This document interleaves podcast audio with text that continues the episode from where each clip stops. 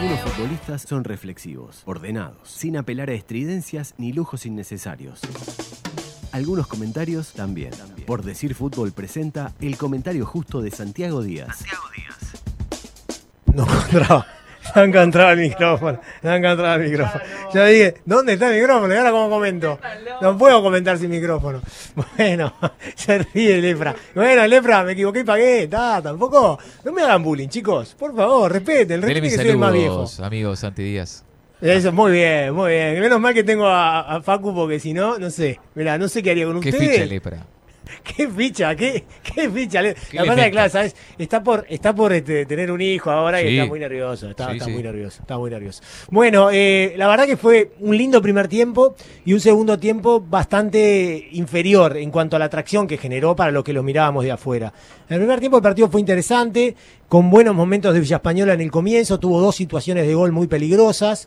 Eh, una de Brian Olivera, otra del zaguero Tillano eh, que cabeció tras la salida de un córner. Después Progreso se paró mejor en la cancha, empezó a imponer las condiciones, eh, empezó a manejar mucho mejor la pelota, llegó por la banda izquierda con cierta asiduidad a través de las subidas de rojo, lo hizo también en alguna ocasión por la derecha, hubo una muy buena combinación que terminó con un centro y un cabezazo en palomita de el jugador Ayes, que fue para mí el mejor jugador de la cancha en ese primer tiempo. También lo hizo bien Brian Olivera, el otro 9.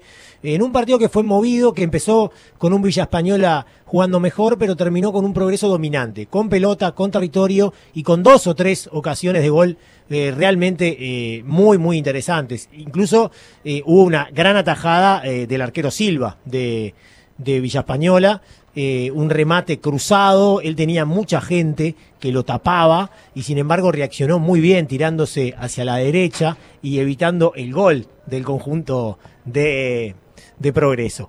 Terminó mejor Progreso en el partido, bastante, bastante mejor, y, luego en el segundo tiempo prolongó ese, ese dominio durante unos pocos minutos. Yo diría que hubo 10 minutos en los cuales Progreso pareció que definitivamente iba tomar el control del partido como lo había hecho en la primera etapa. Sin embargo, eso duró poco porque no pudo sostenerlo y el partido eh, no solamente se emparejó, sino que empeoró y mucho. Se tornó impreciso. Eh, no hubo ocasiones, no hubo buenas jugadas, eh, mucha, mucha marca, reitero, mm, entrecortado por momentos, con imprecisiones, con pases que no llegaban a destino y con un fútbol que no tuvo la continuidad que sí había tenido en la primera etapa. Después aparecieron los cambios, entró el bigote López, que eso siempre genera eh, cierta expectativa, ¿verdad? Sobre todo para la gente de Villa Española, porque es un jugador que tiene gran intuición para el gol, ¿no? Es un jugador que eh, estuvo eh, en la cancha un rato y vos lo ves cómo se mueve allí en el área y, y siempre tiene la intuición para ubicarse en el lugar correcto. Parece que la pelota siempre le va a caer a él. Y en realidad le cayeron un par de pelotas eh, peligrosas en el área y él intentó disparar y justo le bloquearon el, remate. Además entró con muchas ganas, con mucha eh, determinación como para este intentar que el fútbol fuera más fluido, quería reponer rápido, eh, fue a pelear todas las pelotas, no pudo influir demasiado porque en realidad en ataque nadie influyó demasiado ahí. También entró Silva para acompañarlo en punta, ya salieron los dos puntas de Villa Española para ingresar otros dos nuevos. Mm, le dio ahí con Albín un poco de refresco en la mitad de la cancha, salió Gan ingresó Gabriel Albín, que yo mm, la verdad eh, le noté cosas interesantes en el manejo de la pelota pero no, no, no, no logró, no logró en ningún momento Villa, Española acercarse a lo que había hecho en los primeros 15 minutos. Y Progreso, que había tenido sus buenos momentos al final del primer tiempo y al comienzo del segundo, tampoco. Creo que igualmente estuvo un poco más cerca Progreso. Llegó en alguna ocasión, tiró algunos corners, algún tiro libre peligroso que no pudo aprovechar y en la última jugada del partido, cuando no quedaba nada, estuvo muy cerca de convertir un gol. En el segundo tiempo no hubo ocasiones salvo esta que les voy a contar. Iban 93 minutos, un córner desde la... Eh, perdón, un tiro libre desde el costado, desde el costado derecho, y después de una serie de rebotes una pelota que nadie podía sacar, terminó en un disparo fuerte, cruzado, que no entró, no sé cómo, en realidad. Rebotó en un jugador de progreso que si no la tocaba, capaz que hubiera sido mejor todavía, ¿no? Este, creo que esa pelota se colaba contra el palo izquierdo. hubo un rebote, bueno, la pelota se fue afuera y se salvó eh, Villa Española. En un partido, reitero, que no terminó de la mejor manera, que no terminó tan atractivo, pero que en el primer tiempo mostró cosas interesantes. A mí me parece que los dos se van por lo menos tranquilos, no creo que contentos, pero sí tranquilos.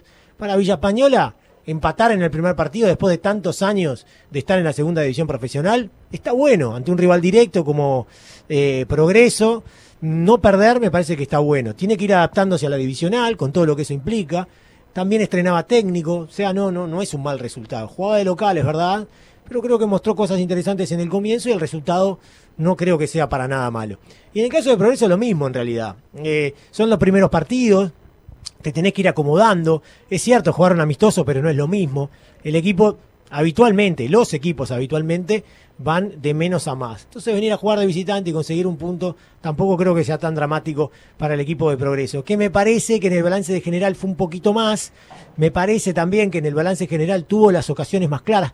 O no sé si las más claras, pero tuvo más ocasiones. Creo que ahí está mejor eh, expresado. Y bueno, y se nos fue el partido con un 0 a 0. Yo creo que fue justo, creo que se ajusta bastante a lo que vimos. Partido equilibrado, de parejo. Los dos tuvieron sus momentos, pero yo creo que en la globalidad el 0 a 0 se ajusta bastante a lo que vimos en el campo eh, de juego. En una tarde preciosa, aquí en el Obdulio eh, Varela, un estadio que está lindísimo y que yo no conocía y me alegro de, haber conocido.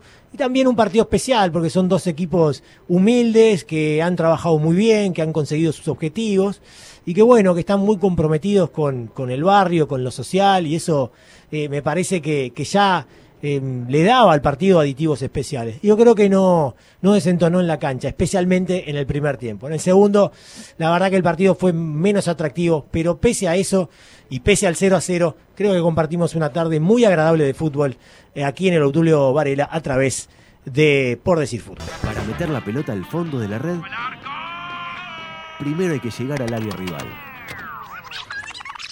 La estrategia, el planteo y el análisis del juego lo trae Guzmán Montgomery. Empataron 0 a 0 Progreso y Villa Española, un equipo de Progreso que promediaba. No me pegue, diga, por favor. Pero fue una paralítica eso. Usted me hizo lo mismo cuando yo estaba comentando. No, pero vos estabas comentando y me pegaste a mí y yo te la volví. Chiquilines, tengo que venir a la cancha para que se comporte. una paralítica. Pero, por pero favor. primero, Sofía. Maestra. Empataron 0 a 0 Progreso y Villa Española. Progreso promediaba 47% de posesión en la temporada pasada y Villa Española en la segunda división 45%. Hoy pudimos ver un poco de eso, cómo se repartieron la pelota. Nahuel Roldán era el jugador que más remataba en primera división la temporada pasada, casi cuatro remates por partido, eh, superando, eh, perdón, detrás de David Terán, obviamente, de Peñarol. 35% de sus remates iban al arco rival y también era un jugador que tenía muy buenos centros, eh, hacía 5 centros por partido con 32% de acierto, una característica que le dimos hoy mucho a Progreso, un equipo que busca eh, constantemente a su número 9 Gustavo Ayes, que como decíamos disputa unos 15 duelos aéreos por partido y gana el 55% de ellos, hoy creo que incluso rindió por encima de estos números Fabricio Fernández había sido el goleador de la temporada pasada con siete goles y también el principal asistidor con cuatro asistencias. Hoy eh, se vio como Villa Española también buscó cortar el juego cuando la pelota le llegaba a Fabricio Fernández. Por el lado del Villa es un equipo que en segunda división promediaba 10 remates por partido con 40% de efectividad al arco y tenía en Matías Riquero, jugador ex progreso la temporada pasada, eh, unos promediaba 44 pases por partido con 80% de acierto y además gana el 55% de sus duelos defensivos. Hoy creo que fue el capitán de Villa Española, uno de los puntos altos del equipo que eh, tuvo el ingreso del Bigote López en el segundo tiempo, un jugador que como decíamos promediaba 2,45 remates con 56% al arco. Hoy sus dos remates fueron interceptados por los rivales.